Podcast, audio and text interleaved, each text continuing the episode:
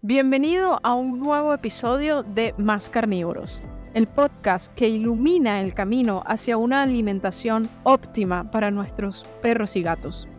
En esta segunda temporada exploraremos la cruda realidad detrás de los alimentos balanceados y desafiaremos la creencia común de que son la mejor opción para tus peludos. ¿Estás listo para cuestionar lo que pensabas que sabías? Prepárate para adquirir conocimientos claves que te brindarán las herramientas necesarias para elevar la calidad de vida de tus peludos. Es hora de tomar el control y nutrir la salud de nuestros queridos carnívoros. Comencemos. Episodio 6. Los veterinarios no sabemos sobre la correcta nutrición de perros y gatos.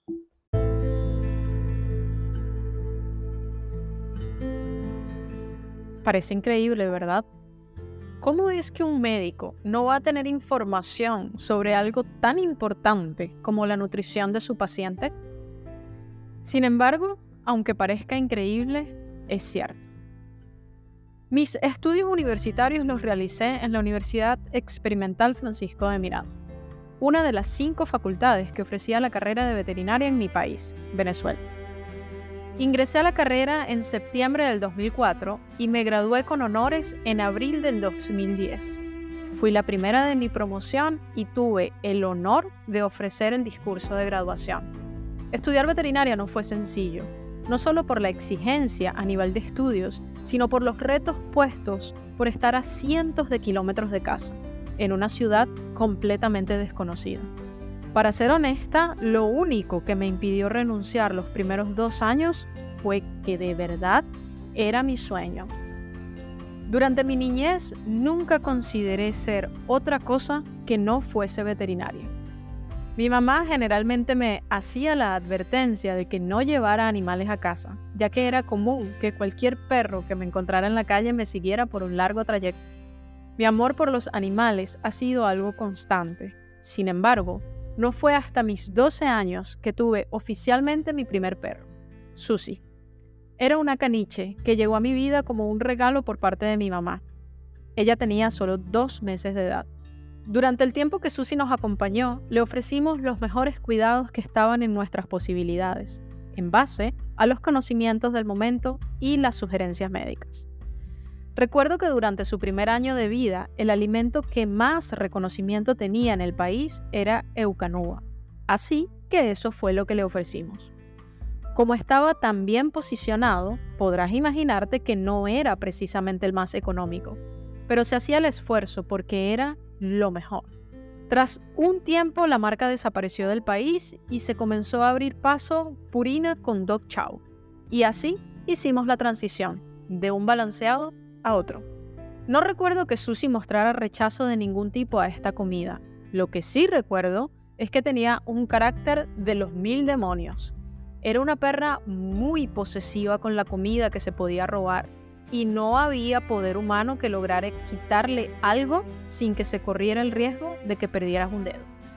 Dejando eso de lado, Susie fue una buena perra.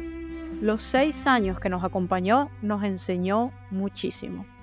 Lamentablemente, su partida fue prematura debido a un accidente con veneno de rata. Recuerdo perfectamente ese día.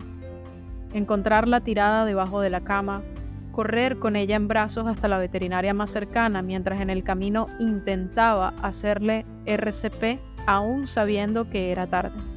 Escuchar al veterinario declarar su muerte. Fue un golpe devastador, tanto para mí como para mi mamá. Nos tomó cinco años abrir nuestro corazón y adoptar otro peludo en nuestras vidas. Y entonces nació Canela. Pausemos esta historia acá y regresemos a mi época en la universidad. Desde el primer semestre me destaqué por ser buena estudiante, tanto así que en una de las materias más complicadas de la carrera, histología y embriología veterinaria, dejé el récord de la calificación más alta en la historia de la universidad. Hasta donde sé, ese récord de 18 sobre 20 puntos como promedio final aún se mantiene.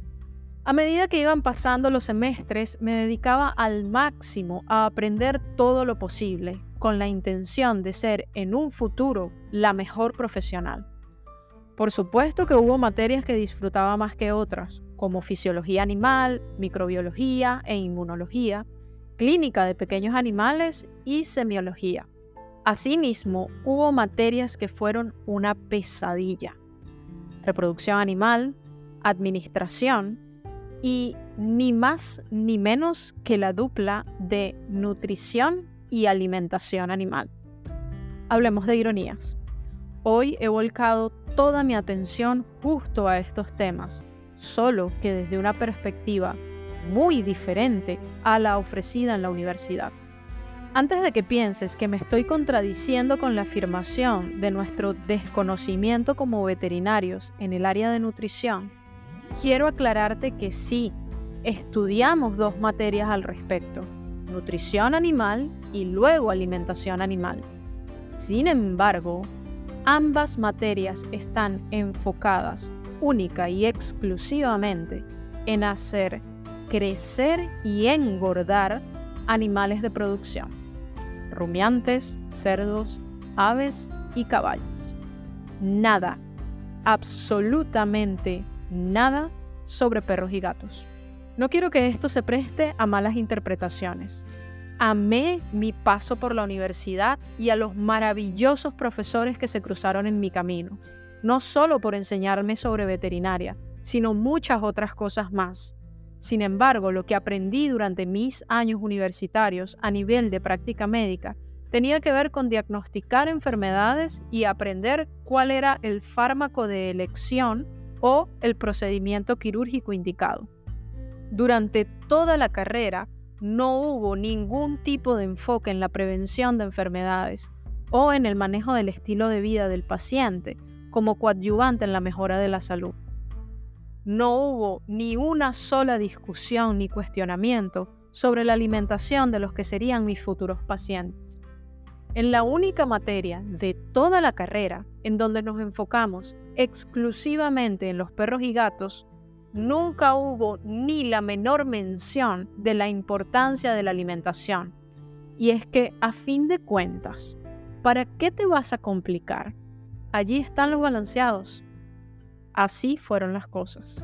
Es válido que puedas pensar que quizá esa falta de información en la nutrición de peludos era un tema de esa universidad en particular. Pero lamentablemente la verdad es que no. Es un tema de todas las facultades de veterinaria, y no solo de Venezuela, del mundo. El doctor Conor Brady menciona en su libro varios acuerdos y estrechas relaciones que han salido a la luz pública entre diversas universidades y marcas de alimentos balanceados. Entre ellos se destacan el acuerdo entre la Universidad de Edimburgo y Mars Pet Care que comenzó en 1993 y culminó en el 2003. La presidenta del Colegio Real de Veterinarios del Reino Unido entre 2005 y 2006 fue previamente una alta ejecutiva de una de las empresas de balanceados. En el 2012 fue publicado el contrato entre Mars Pet Care y la Escuela de Ciencias Veterinarias de la Universidad de Queensland, Australia, en el cual, entre otros acuerdos, estaba que Mars daría charlas sobre nutrición. En el 2016, la Universidad de Sydney admitió que empleados de Hills Pet Food daban clases de nutrición a los estudiantes de veterinaria del tercer año. Y así muchos más. La realidad hoy en día es que si buscamos atentamente, la mayoría de las universidades de veterinaria, por no decir todas, tienen algún tipo de patrocinio de la industria de balanceados, bien sea con Hills, Purina o Mars. Si de aquí quisiéramos ahora hablar del tema de los tan mencionados estudios científicos, sería necesario preguntarnos, ¿podemos realmente pensar que estudios hechos por alguna universidad patrocinada por la industria o llevada a cabo por algún estudiante de posgrado becado por la misma realmente puede ser un estudio sin conflictos de intereses ni sesgos. Cuando tienes un profesor asociado de Wadham en una universidad, quien además es catalogado como evaluador en el Consejo Nacional de Investigación de Nutrición de Perros y Gatos, la NRC, hay que cuestionarse si las reglas las están haciendo realmente por el bien de nuestros peludos o por el bien de la industria. Por si fuera poco, ¿sabes quiénes son los dueños del Hospital Veterinario Banfield? Una de las cadenas de hospitales veterinarios más grandes de los Estados Unidos, la cual cuenta con más de 800 centros en 43 estados, nada más y nada menos que Mars Inc., dícese Royal Canin. Ellos mismos compraron en el 2015 Blue Pearl, otra cadena de hospitales que cuenta con más de 53 especialidades veterinarias. Y esto no ha sido solo en Estados Unidos.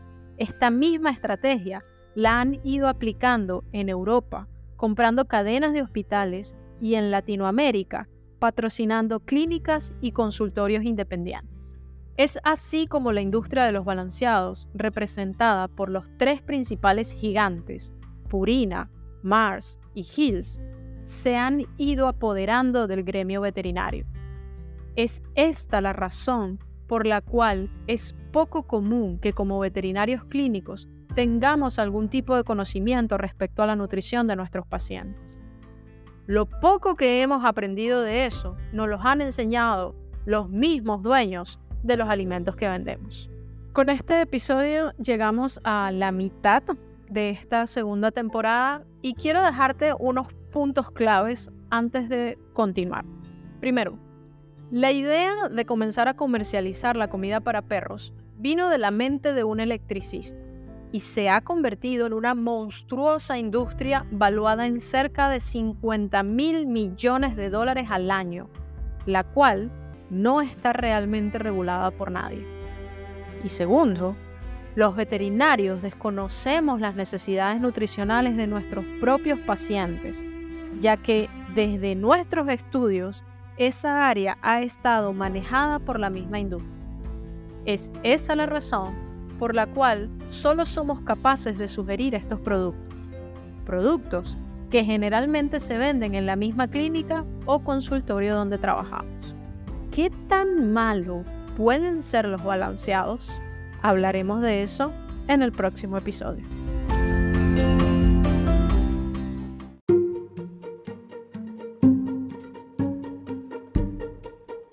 Gracias por acompañarme en este episodio de Más Carnívoros. Espero que lo hayas disfrutado y por sobre todo te fuese de utilidad. Recuerda que cada decisión que tomes respecto a la alimentación de tu peludo puede marcar la diferencia en su bienestar y calidad de vida. Tú tienes el poder de brindarle lo mejor. Si te ha gustado este episodio, no olvides suscribirte al podcast para no perderte futuros capítulos. También te animo a compartir este podcast con otros cuidadores que puedan beneficiarse de estos conocimientos. Si tienes alguna pregunta o comentario, no dudes en contactarme. Estoy aquí para ayudarte a mejorar la alimentación de tu perro o gato. Gracias nuevamente por tu apoyo y nos vemos en el próximo episodio de Más Carnívoros.